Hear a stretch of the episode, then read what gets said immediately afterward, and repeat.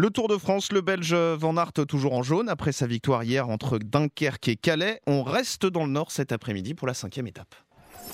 Tour de France 2022. L'étape du jour. Laurent Jalabert avec Christian Olivier. Rebonjour messieurs. Bonjour à toutes et tous, Laurent Jalabert, bonjour. Bonjour. Après votre carnet de route à 8 heures sur le thème Le Tour peut-il se perdre sur les pavés? Les pavés jugent de paix de la cinquième étape qui conduit les coureurs de Lille à Arenberg, au total 153 km. 153 km, dont 19 km 400 de pavés, 11 secteurs pavés qui seront regroupés dans les 80 derniers kilomètres. Voilà, 80 km pour se lancer, 80 km aux quatre vents, parce que dans cette région, il n'y a pas beaucoup de relief. En revanche, c'est exposé au vent, on est dans les prairies.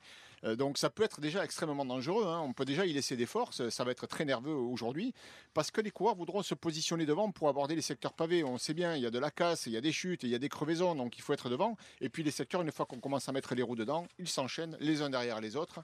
Et plus on va vers l'arrivée, plus on monte en intensité et en difficulté, avec trois secteurs qui sont connus dans Paris-Roubaix et qui sont difficiles, assez longs, 2800 mètres, 2400 mètres, à nouveau 2400 mètres et tout ça dans les 30 derniers kilomètres.